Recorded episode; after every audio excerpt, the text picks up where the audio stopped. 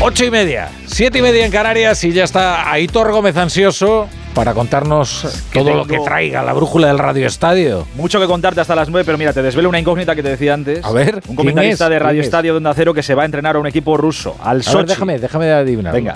A ver si lo adivino. Dale. Andújar Oliver. No, Andújar ya. El gran Andújar no está para esto, ¿no? Eh, pero sí, va a seguir en Radio Estadio Andújar porque es un fenómeno. Robert Moreno, el Bueno, seleccionador, se despide de la familia de Radio Nuestra Estadio. enhorabuena, ¿no? El domingo comentando el Real Madrid Villarreal se despide y ahí explicará todo lo que tenga que explicar, pero se va a entrenar a Rusia. Fantástico. Eso será Nuestra enhorabuena. las Sí, señor. Y todo el éxito en esta nueva aventura. Sí, señor. Hasta las 9 tengo mucho que contarte, y muchas de líos. Te van a gustar lo de los líos, que a ti te gustan mucho los líos. ya lo Antes, antes eh, cebaste como si fuera esto la televisión, la televisión que te ponen los cebos, ¿no? Pues. Héctor Gómez empezó a soltar cebos por aquí. Bueno, ahora tiene. Ya verás cómo te lo justifico Ahora hay todo. que recogerlo, hay que recoger todo. Voy a ello. Venga.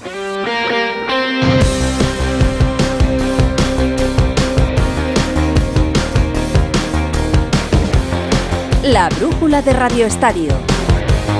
Aitor Gómez.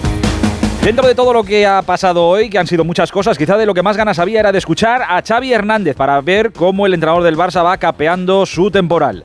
No es que el Barça juegue mal, es que la gente se baja muy rápido del barco. Es una irrealidad lo que se está, lo que quieren hacer vivir. Me llega otra vez mensajes de como si fuera un funeral todo. Yo entiendo que en otros clubes nos, se nos critique o en otros medios de comunicación que no son afines al Barça, pero los que son afines al Barça a la primera curva no nos pueden, no nos pueden dejar de la mano. Al aficionado con lo que ve en el campo no se le puede engañar.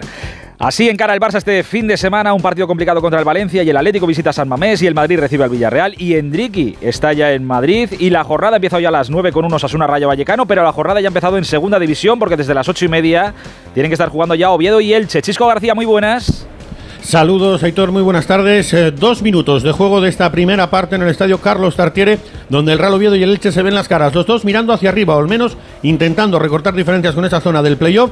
De momento 0-0. Tarde bastante fresca en la capital del Principado, en torno a unos 11.000 espectadores los que se dan cita en el municipal obetense. Gracias, Chisco. Y tú también el baloncesto, porque desde las 8 y cuarto está jugando Valencia y desde las 8 y media está jugando el Barça contra Milán sin Mirotic. Hola, Paco Reyes, muy buenas. ¿Qué tal? Muy buenas tardes. Desde las 8 y cuarto, Olympiacos Valencia, siete victorias cada uno. El Valencia por su octava victoria, por la tercera consecutiva. De momento, a punto de llegar a la conclusión del primer cuarto, cinco abajo para el conjunto español. Olympiacos 12, Valencia 7 y ha empezado, como bien decías, a las 8 y media, un invicto en casa en la Euroliga, el Fútbol Club Barcelona recibiendo al Olimpia Milano, que solamente ha ganado uno fuera de casa. De momento, victoria visitante 3 del primer cuarto, Barcelona 7, Olimpia Milano 9. Gracias, Paco. Vamos hasta las 9. Antes de lo de mañana, os tenemos que contar algunas de líos. Primer lío. Xavi Hernández capeando Alfredo Martínez el temporal como buenamente puede. Muy buenas tardes. Buenas tardes. Había mucha expectación para conocer las impresiones del técnico del Fútbol Club Barcelona, que sobre todo ha salido envalentonado y crítico con lo que es el entorno, pero en especial, fíjate, los medios de comunicación que cree algunos deberían ser más afines al Barcelona. Incluso ha llegado a restregar que los periodistas ninguno al terminar el partido en Amberes le felicitó por la clasificación como primero. Y digo yo que después de haber perdido con uno de los peores equipos de la Champions, qué cara se te queda con la felicitación. Y es más, creo que los periodistas no están para felicitarle. Efectivamente. Pero vamos al grano. Compensamos, comp- condensamos buena parte de las frases importantes en este paso hacia adelante de Xavi Hernández en rueda de prensa.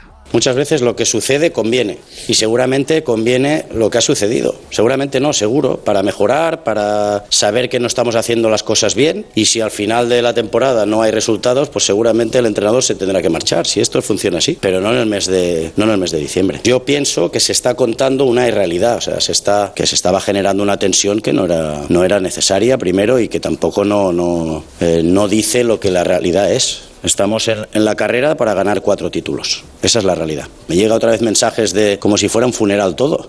me mandan mensajes como si me hubiera, se hubiera muerto mi madre o mi padre. Y dices, bueno, ¿pero ¿qué ha pasado? Si estamos, nos hemos clasificado primeros de Champions. Por cierto, ninguno de vosotros me felicitó la última rueda de prensa.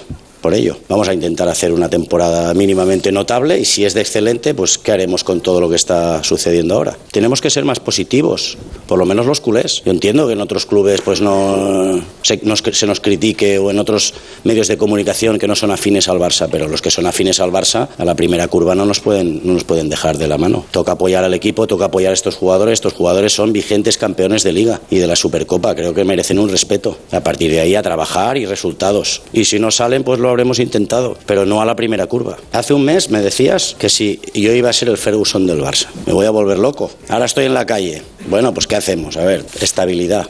Estabilidad es lo que necesita el club. El club necesita estabilidad. Todos los proyectos de otros equipos, cuando han habido curvas, estabilidad. Que el fútbol no tiene memoria, lo sabemos, pero hay que recordarlo. El proyecto, cuando digo que está en construcción, es esto. Van a haber baches para luego volver a salir otra vez. Estabilidad necesita el club y más en la era post-Messi, en una situación económica complicadísima y unidad también ha pedido otra de las frases. Ha dicho que no se siente solo, que el presidente nunca le ha fallado y que tiene muy buena relación con Deco y que, por cierto, el vicepresidente Rafa Yuste ha estado en el entrenamiento para darle ánimos. Así que con este ambiente, el Barça va a jugar la final de mañana en Valencia. No está nada mal. Eh, otro lío. Hay un Real Sociedad Betis el domingo. La Real no ha facilitado entradas a seguidores béticos para estar en Anoeta. Esto dijo ayer Joaquín Aperribay, presidente de la Real, en su junta de accionistas. En la historia de la Real hay un montón de personas que están en la cabeza nuestras, pero que Aitor está en nuestra cabeza y en nuestro corazón y que desde luego ningún tío del Betis que venga aquí a tocarnos los cojones va a entrar en Anoeta.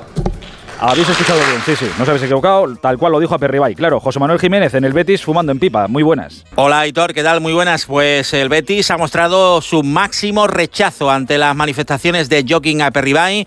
Señala que estas declaraciones son impropias de un cargo de tal responsabilidad y están muy lejos de las maneras en las que se desenvuelve el fútbol en nuestro tiempo. Igualmente ha señalado que eh, se va a trasladar estas declaraciones a la Comisión Antiviolencia. El Betis eh, también recuerda que hubiera sido perfectamente realizable el control de los accesos de 300 personas que iban a asistir al partido. Otra de las medidas de los verde y blancos es que no va a asistir ningún representante al palco del Real y Arena este domingo. Pues también buen ambiente por allí, por Donosti. Más, al loro con esto, ¿eh? Juan Abril, Onda Cero Burgos. ¿Hay opciones de que el partido de Copa Arandina Real Madrid no se juegue en Aranda de Duero? Ahora mismo hay pocas posibilidades de que el encuentro no se juegue en Aranda de Duero, pero la situación se ha complicado. La Arandina ha anunciado esta misma mañana la ruptura de relaciones con el alcalde de Aranda, Antonio Linaje, y con su concejala de deportes, Belén Esteban. El desencadenante de esta situación es un cruce de acusaciones entre ambas partes. Según el alcalde de Aranda, en el día de ayer se profirieron graves insultos hacia su persona por parte del secretario de la Arandina, Francisco Galán, algo que este último niega. Desde el club piden un nuevo interlocutor con el ayuntamiento de la capital de la Ribera para que se puedan seguir avanzando en los preparativos del partido ante el Real Madrid. Burgos ya se ha ofrecido como alternativa en caso de que el encuentro no se pueda disputar en el Juan Carlos Higuero. Vaya tela, mira cómo está España. Tiras una piedra para arriba y da igual donde caiga que te encuentras un lío seguro. Y mira, y el último lío de este viernes. El Getafe estaba buscando estadio para jugar contra el Rayo Vallecano el 2 de enero. Bueno, pues ya lo tiene. Alberto Fernández, buenas tardes. Hola, Hitor, ¿qué tal? Muy buenas. Sí, será el Civitas Metropolitano. Según ha podido saber Onda Cero y ha confirmado esta misma tarde, el Getafe Rayo Vallecano del 2 de enero, jornada de liga, a las 5 de la tarde, se va a jugar en ese estadio. La idea del conjunto azulón era hacerlo en el Coliseum a puerta cerrada. Ayer el Comité de Disciplina de la Federación desestimó este recurso. Tenían que salir de su estadio, buscarse otro recinto. Bien, pues repito, la información es que será en el Civitas Metropolitano, el Getafe Rayo Vallecano, del día 2 de enero. Apuntado queda. Venga, vamos a lo de mañana. Para guisar. Apis. Para salsear. Apis. Para condimentar. Apis. Para cocinar. Siempre tomate frito Apis. Idealmente rico, sano, exquisito. Idealmente tomate frito Apis. Ya sea como base de tus recetas o como acompañamiento, el tomate frito Apis es el aliado ideal para tus platos. Apis, expertos en tomate. ¿Notas pitidos al dormir? Duerme sin ruidos con Sonofin Noche. Sonofin Noche con Jingo Biloba que contribuye a una buena audición y melatonina para conciliar el sueño. Sonofin Noche de Pharma OTC. ¿Qué tal, vecino? Oye, al final te has puesto la alarma que te recomendé. Sí, la de Securitas Direct. La verdad, es que es fácil que puedan colarse al jardín saltando la valla. Y mira, no estábamos tranquilos. Lo sé. Yo tuve esa misma sensación cuando me vine a vivir aquí. Protege tu hogar frente a robos y ocupaciones con la alarma de Securitas Direct. Llama ahora al 900-272-272. Recuerda, 900-272-272. Con inmensas dehesas, una deliciosa gastronomía y un gran patrimonio cultural y artístico, la comarca de Olivenza es uno de los territorios más atractivos de la provincia de Badajoz. Gracias al Plan de Sostenibilidad Turística para la comarca de Olivenza, los municipios que la integran podrán afrontar los retos necesarios para construir un próspero futuro. En Olivenza estará este sábado el programa Gente Viajera, que será en directo desde el convento de San Juan de Dios, con el patrocinio de la Diputación de Badajoz. Este sábado, a partir de las 12 del mediodía, Gente Viajera desde Olivenza, con Carlas Lamelo. Te mereces esta radio. Onda Cero, radio. La brújula de Radio Estadio. Aitor Gómez. Mañana, 9 de la noche, Valencia, Barça. Alfredo está Xavi para jugar con la convocatoria, ¿no? O sea que mejor me llevo todo lo que tengo, ¿no? Sí, de hecho ha viajado De Jong, que se ha, va a viajar, de hecho se ha recuperado de ese proceso febril que tantas vueltas ha dado y que tanta eh, literatura ha provocado, que si eh, era fiebre o había fingido el jugador, tal y como algunos habían acusado y de una conversación que podía haber tenido de eco con el jugador. Pues no, ha entrenado, ha ido a la convocatoria, son 23 jugadores, se lleva todo salvo los tocados. Íñigo Martínez, Gaby, Ter Stegen y Marcos Alonso, que lleva ya bastante tiempo con molestias en la lumbalgia. Han dejado de viajar entre viajan en avión, ha convocado a 23 jugadores y ojo, está Mark Guiu, esa joven perla de la cantera que el otro día marcaba de cabeza el segundo tanto, aunque no sirvió a la poste para nada frente al Amberes. Yo creo que puede haber dos cambios, puede sacrificar a Cundé, que está en muy baja forma, entrar Cancelo en el lateral derecho y por tanto Valde al izquierdo, y me da la sensación de que arriba Ferran podría sentar a Rafinha. El resto, Sota, Caballo, Rey, con Lewandowski intocable siempre en el once titular del Barça. Un abrazo, Alfredo, buen viaje Valencia. Gracias, Aitor. Hasta luego. Y en el Valencia de Esteve, ¿cómo están? Muy buenas. Hola, Aitor. Buenas tardes. El Valencia tratará de romper esa racha que lleva de un punto de 12 posibles en el encuentro mañana en Mestalla frente al Fútbol Club Barcelona. Además, lo va a hacer sin la presencia de su capitán, José Luis Gaya. El propio Rubén Baraja confirmaba la baja del lateral de Pedreguer. Un Rubén Baraja que habló de esas palabras de la presidenta Lai Jun, en las que confirma que no va a haber fichajes en este mercado de invierno. Cuando tú expones tus argumentos además de manera continua, reiterada y tratando de explicar la situación, pero económicamente, por lo que sea, no puede ser. Yo lo que trato es de, ¿para qué voy a estar gastando energía en situaciones que no tienen solución? No, sé si me explico. Es como cuando a alguien eh, le pasa algo y, y no le encuentra soluciona. Es que es perder energía. Además de la baja de José Luis Gallal, Valencia también va a tener las bajas de Javi Guerra y Paulista sancionados junto con el lesionado André Almeida. Quien sí estará será el marroquí Amala. Por cierto, que la gente que vaya a Mestalla, además de ver un bonito partido entre el Valencia y el Barça, va a vivir un precioso homenaje a una leyenda del Valencia, David Silva, Edu. David Silva, futbolista criado en la cantera del Valencia, recibirá su merecido homenaje mañana en Mestalla a partir de las 9 en el encuentro frente al Barcelona. Tendrá una lona en la fachada del estadio valencianista y además hará el saque de honor. Rubén Baraja bromeaba sobre la posibilidad de que Silva jugara mañana. Ah, sí, lo vimos ayer por aquí, no, me ha convencido para que jugara un ratito. un futbolista muy querido por la afición del Valencia y que además coincidió, fue compañero del propio Rubén Baraja. Lástima que la carrera de Silva terminara demasiado pronto porque teníamos todavía unos meses por delante para disfrutarle. Gracias Edu, por cierto, hago un inciso y me voy al domingo. El Madrid juega el domingo a las 9 contra el Villarreal. El Madrid tiene buenas noticias, Pereiro, muy buenas. Hola, querido, ¿qué tal? Muy buenas, pues son buenas noticias, claro que sí. Eh, en cuanto a bajar el número de, eh, lesionados, eh, porque lo de Chouameni eh, parecía que podía ser un poquito más largo de lo normal y que apareciera directamente para la Supercopa, pero le va a dar para dos partidos más, tanto este del Villarreal como el del Alavés antes de coger las vacaciones de, Navidad. Ya lo avisaba él el otro día en una cámara de televisión a la salida del entrenamiento que le faltaba bastante poco para volver. Vini, Camavinga, Arda y Carvajal siguen trabajando aparte, pero ya eh, tocan algo de balón en el césped, Courtois Militao les queda bastante. Y la otra buena noticia, como tú bien decías, es que Enrique ya está en la capital de España para pasar unos días de vacaciones. Ha llegado hoy más o menos a las eh, dos y media de la tarde a la T4 del Aeropuerto Internacional Adolfo Suárez Madrid Barajas y ya está eh, en eh, un hotel donde con su familia va a estar estos días en Madrid. Mañana Valdebebas y el domingo al palco con Florentino en el Santiago Bernabéu. Mira, va a haber el partido muy cómodo. El bueno de Endricky. Vuelvo a lo de mañana a las 4 y cuarto. Hay un precioso partido Athletic, Atlético de Madrid. Partido muy gordo. ¿Cómo está el Atlético? Gorka Citores, muy buenas. Hola, Hitor. Pues llega el Atlético con bajas importantes porque a las ya sabidas de Geray y Dani García se han sumado a última hora las ausencias en la convocatoria de Íñigo Ruiz de Galarreta, de Marcos o Muniain. Eso sí, recupera a Miquel Vesga, Ernesto Valverde, al que le preocupa evidentemente el equipazo que tiene el Atlético de Madrid y sobre todo la figura de Antoine Griezmann, ya que el francés tiene al Atlético entre ceja y ceja. Es el equipo al que más goles ha marcado con 14 en 30 encuentros. El partido arrancará a las 4 y cuarto de la tarde en un día de celebraciones que se va a poner punto y final a los actos del 125 aniversario de la Atlética. A las 12 y media en la esplanada de Samamés se inaugurará la estatua en homenaje al Chopo, a José Ángel Iríbar, a las 4 y cuarto ese partido, con saque de honor, por cierto, para John Ram. Y tras el partido, el encuentro de leyendas entre el Atlético y el Oporto, en el conjunto rojo y blanco, mitos como Manu Sarabia o Julen Guerrero. Después, desfile de los clubes convenidos y también conciertos para acabar el fin de fiesta que espera en el Atlético sea con una victoria frente al conjunto colchonero. Gracias, Gorka. Por cierto, leía estos días y veía la convocatoria para este partido de leyendas que se va a disputar eh, en San Mamés después del Atlético Atlético de Madrid.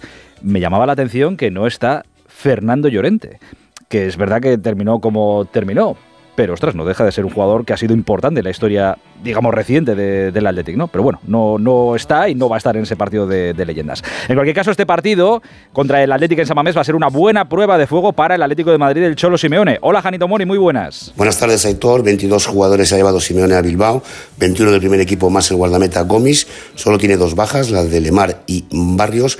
El Atlético está en un buen momento de juego y resultados, sobre todo en casa. Es el único equipo que ha sumado todos los puntos posibles en liga, pero fuera se ha dejado 11 y mañana quiere quitarse la espina ganando para seguir estando en los puestos de la lucha por la liga. No ha probado 11 Simeone, pero mañana, en partido importante, tirará de la mejor alineación posible, que no diferirá mucho de la formada por Oblak en portería, Molina en el carril derecho, Lino Riquelme en el izquierdo, Bissell Jiménez y Hermoso en defensa, Coque Llorente y De Paul en centro del campo y Grisman y Morata en la punta de ataque. Ojo, porque Grisman le ha hecho 14 goles en Liga al Athletic Club en 30 partidos en toda su carrera y se encuentra tan solo dos del récord que ostenta Luis Aragones. Pues no está mal la racha de Griezmann contra el De Bilbao. Gracias, Jano. Mañana lo escucharemos en Radio Estadio.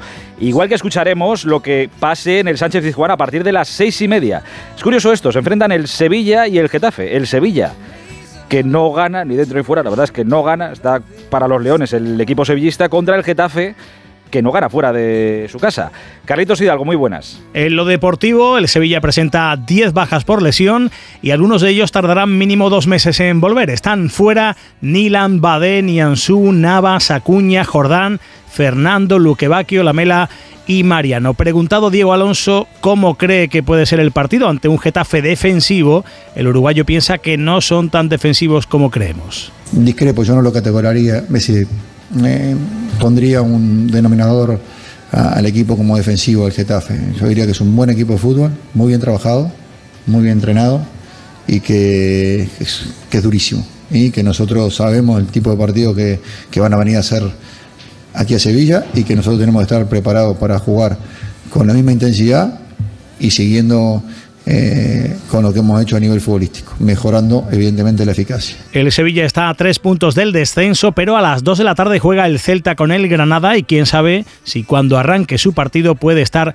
empatado con los puestos que te mandan a segunda. Hay, hay, hay otro fin de semana en el que Diego Alonso se juega su puesto. ¿Y cómo está el Geta de Papá Bordalas, Alberto? Bueno, en lo deportivo, recordemos que el Getafe todavía no ha ganado fuera de casa esta temporada. ¿eh? El último victoria fue a final del pasado curso, ya con Bordalas en el banquillo en el Villamarín contra el Betis, pero es el gran debe del conjunto azulón esta temporada ganar lejos del Coliseum. Recupera a Bordalas a tres hombres titulares en defensa importantes como Damián. Diego Rico y Alderete que vuelven tras sanción y es que ahora tiene dos seguidas para acabar el año. Ya no va a jugar más en casa, tiene mañana el Pijuán y el martes el Metropolitano contra el Atlético de Madrid para intentar ganar por primera vez en toda la temporada lejos de casa. No está mal la semana del Getafe y a las 2 de la tarde nos queda el partido entre el Celta y el Granada. Que hay que saber, Andrés Aránguez, muy buenas. ¿Qué tal, Aitor? Pues abre la jornada del sábado este partido de urgencias, ya que llegan ambos en puestos de descenso. El Celta a tres puntos del Cádiz y Sevilla, que marcan la permanencia con la baja más destacada de Ido por lesión y la duda de quién acompañará a Aspas en el ataque y enfrente el Granada, penúltimo a cinco puntos de la salvación, buscando la primera victoria con Alexander Medina en el banquillo y con la baja de Vallejo. Te dejo un dato, Aitor, y es que en las últimas 15 visitas del Granada a Balaídos solo ha conseguido una victoria. Así se nos presenta esta jornada de liga que contaremos, por supuesto, en el Radio Estadio de Onda Cero. Mañana desde las 3 de la tarde, el domingo desde las 3 y media. Aquí vamos a estar para contarlo todo. Y ahora hasta las 9, más deporte, aquí en la brújula de Radio Estadio. heart is a balloon. Shoots up through the stony ground. There's no room. No space to rent in this town. You're out of luck. And the reason La brújula de Radio Estadio.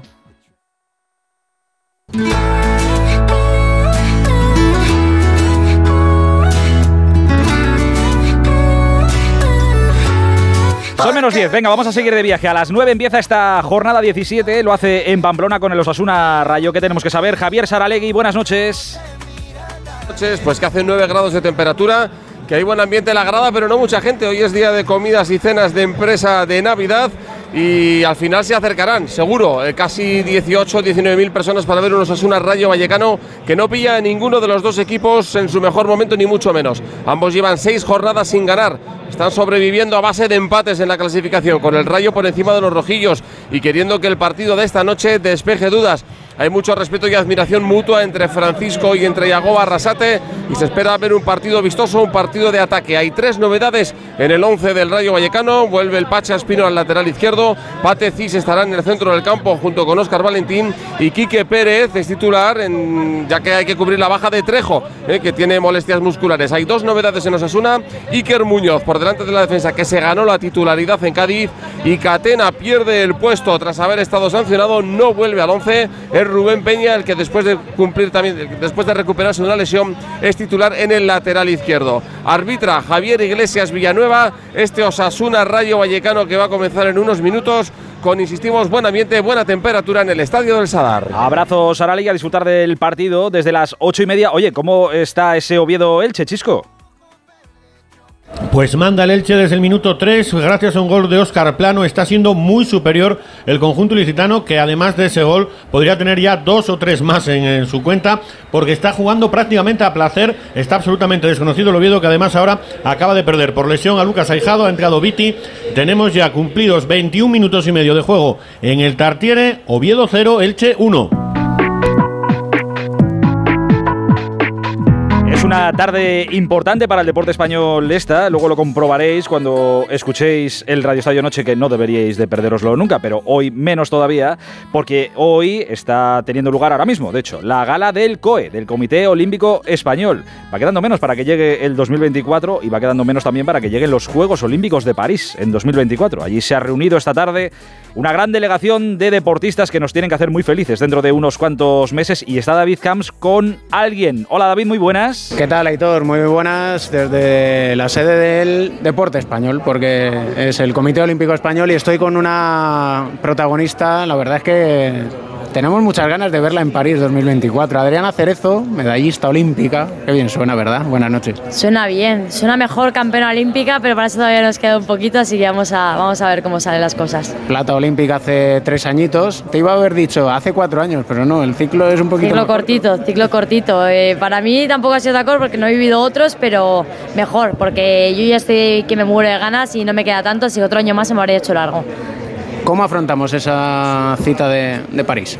Pues igual que, que la de Tokio, creo que es un, un sueño cumplido poder estar en otros Juegos y ahora vamos a cumplir nuestro, otro sueño un poquito más grande, ¿no? Así que con muchísimas ganas nuestra preparación se enfoca todo de la misma manera. Tengo mucha suerte de que todo lo que tengo alrededor me acompaña para poder conseguir ese sueño, así que vamos a por todas. Después de la plata, la expectativa tuya cuál es? Porque a los demás mejor ni te la digo. Pues mira, si las expectativas que pueda tener cualquier persona, las nuestras están todavía por encima porque trabajamos todos los días, vivimos, lo, lo sentimos tan cerquita que, que sabemos que lo podemos hacer, ¿no? Si llega el momento de conformarnos con otra cosa, lo haremos cuando llegue el momento, pero ahora mismo apuntamos a por todo porque sabemos que, que las posibilidades están ahí y eh, lo decía antes, digo, es muy bonito tener un sueño, pero saber que tu sueño es tu objetivo y que se puede cumplir, todavía te da más motivación. Ojalá que de aquí a unos mesecitos esta entrevista sea con una medalla colgada. Me da Vamos. igual cuál sea, realmente, oro, plata o bronce.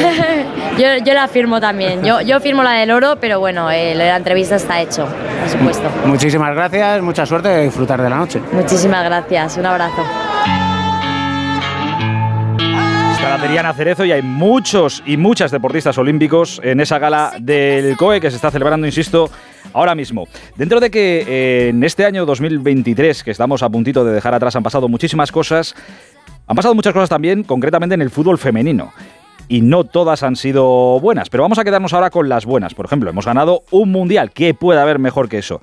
Bueno, pues esto nos ha llevado también a hacer historia. Nos ha llevado a lo más alto del ranking del fútbol femenino mundial. Anita Rodríguez, somos las mejores. Eso es, Aitor, así lo confirmaba la FIFA esta mañana. España por primera vez en su historia la selección femenina ocupa el primer puesto del ranking mundial después eh, de ganar esa Copa del Mundo y sobre todo después de esa gran clasificación para los Juegos, esa Liga de las Naciones con esos buenos resultados, a excepción de la derrota ante Italia. Todos esos puntos conseguidos hacen que España se aupe por primera vez en su historia a ese número uno, desbancando a Suecia y situándose por delante de Estados Unidos, que ahora es la número dos, y de Francia, que es la selección que completa este ranking. Así que 2023 histórico, campeonas del mundo y por primera vez terminamos el año siendo las número uno de ese ranking FIFA mundial.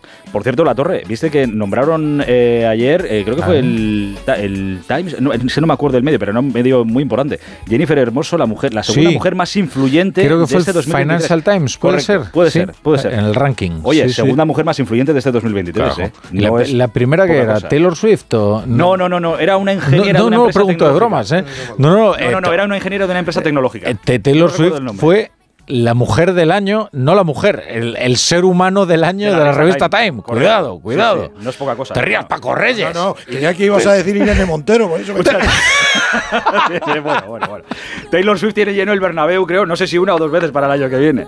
Bueno, luego Sí. estáis vosotros aquí con vuestros líos y vuestras Oye, cosas. y luego Ca- Carol G también va al Bernabéu, ¿eh? También, también. Muy importante. también, sí, no sí. es una Y Taylor Aitana a finales de año del año que viene, que ya no hay entradas. Bueno, en fin. Muy bien. Eh, buen oye, cartel. hemos hablado antes de, de muchos líos. Eh, podíamos haber hablado de balomano tranquilamente también en los líos, porque ha sido una semana de comunicado para arriba, comunicado para abajo. Héctor Rodríguez, ¿a- ¿este fin de semana al final hay Copa de España de balonmano, sí o no? Buenas tardes. ¿Qué tal, Aitor? Muy buenas tardes. Pues sí, finalmente habrá Copa de España. Se disputará este fin de semana en Irún después de una sonrojante semana de cruce de comunicados entre la Asociación de Clubes de Balonmano y la Real Federación Española, en la que se vuelve a demostrar la enorme diferencia que hay entre las instituciones que rigen el balonmano español, pero que finalmente, y después de la aceptación por parte de la Federación de que sea la plataforma televisiva de Asobal la encargada de transmitir la competición de este fin de semana, se medirán los cuatro mejores equipos al término de la primera vuelta. Semifinales el sábado, Barça contra Granollers y Logroño contra Vidasoy, la gran final el domingo a las 9 de la noche. Bueno, mira, oye, está bien que dentro de todos los líos que tenemos en el deporte, por lo menos alguien se ponga de acuerdo y haya por lo menos balomano y disfrutemos de esta Copa de España que se disputa este fin de semana.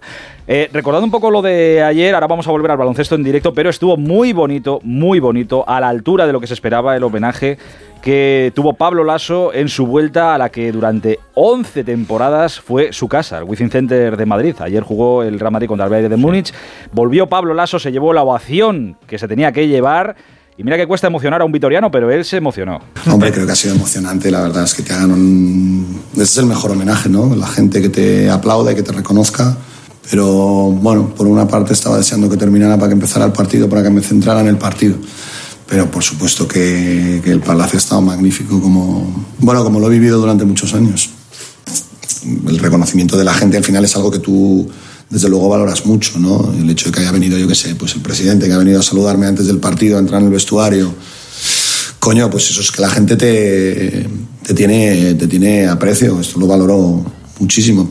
Soy Mira que la- recios, ¿eh? Soy recios los vitorianos. ¿eh? Somos, sí, sí, pero a veces si nos toca, Ay, eh, nos es que toca fue la muy patata. emocionante el Fue regreso muy de emocionante, sí, sí. Oye, me sorprende que la salida fue como fue, pero mira, se acordó del presidente y del buen detalle que tuvo ayer el presidente Florentino Pérez con, con él.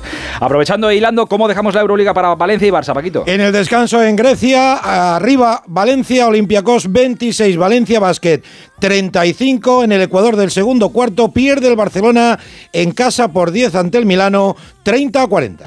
Chisco, ¿y cómo dejamos en el Tartieres Oviedo-Elche? 28 y medio de juego de la primera parte, sigue valiendo el gol del conjunto ilicitano, el gol en este caso de Oscar Plano, Oviedo 0, Elche 1. Recuerdo que a las 9 de la noche empieza la jornada 17 en Primera División con el Osasuna Rayo, allí en Pamplona. Y quiero terminar esto pasando por la gala del COE, porque allí está Raúl Granado que nos tiene que contar por qué esta noche no podemos perdernos, nunca hay que hacerlo, ¿eh? pero por qué hay que estar pegado a la radio para escuchar el Radio Estadio Noche de hoy. Raúl, muy buenas. ¿Qué tal, Aitor? Muy buenas. Aquí desde esta sede del Comité Olímpico Español, donde esta noche pues va a tener mucho protagonismo lo que está pasando, lo que va a pasar en esta gala del deporte olímpico español. Eh, antes de un año olímpico, de estar en París, Hemos querido estar aquí esta noche para hablar con unos de los principales deportistas que, estarán en, esta, en esta cita olímpica del próximo verano. Así que que nadie se pierda esta noche Radio Estadio Noche porque ahí irán pasando todos por los micrófonos de Onda Cero. Ahora la brújula con, eh, con la torre hasta las once y media, a las once y media el Radio Estadio Noche.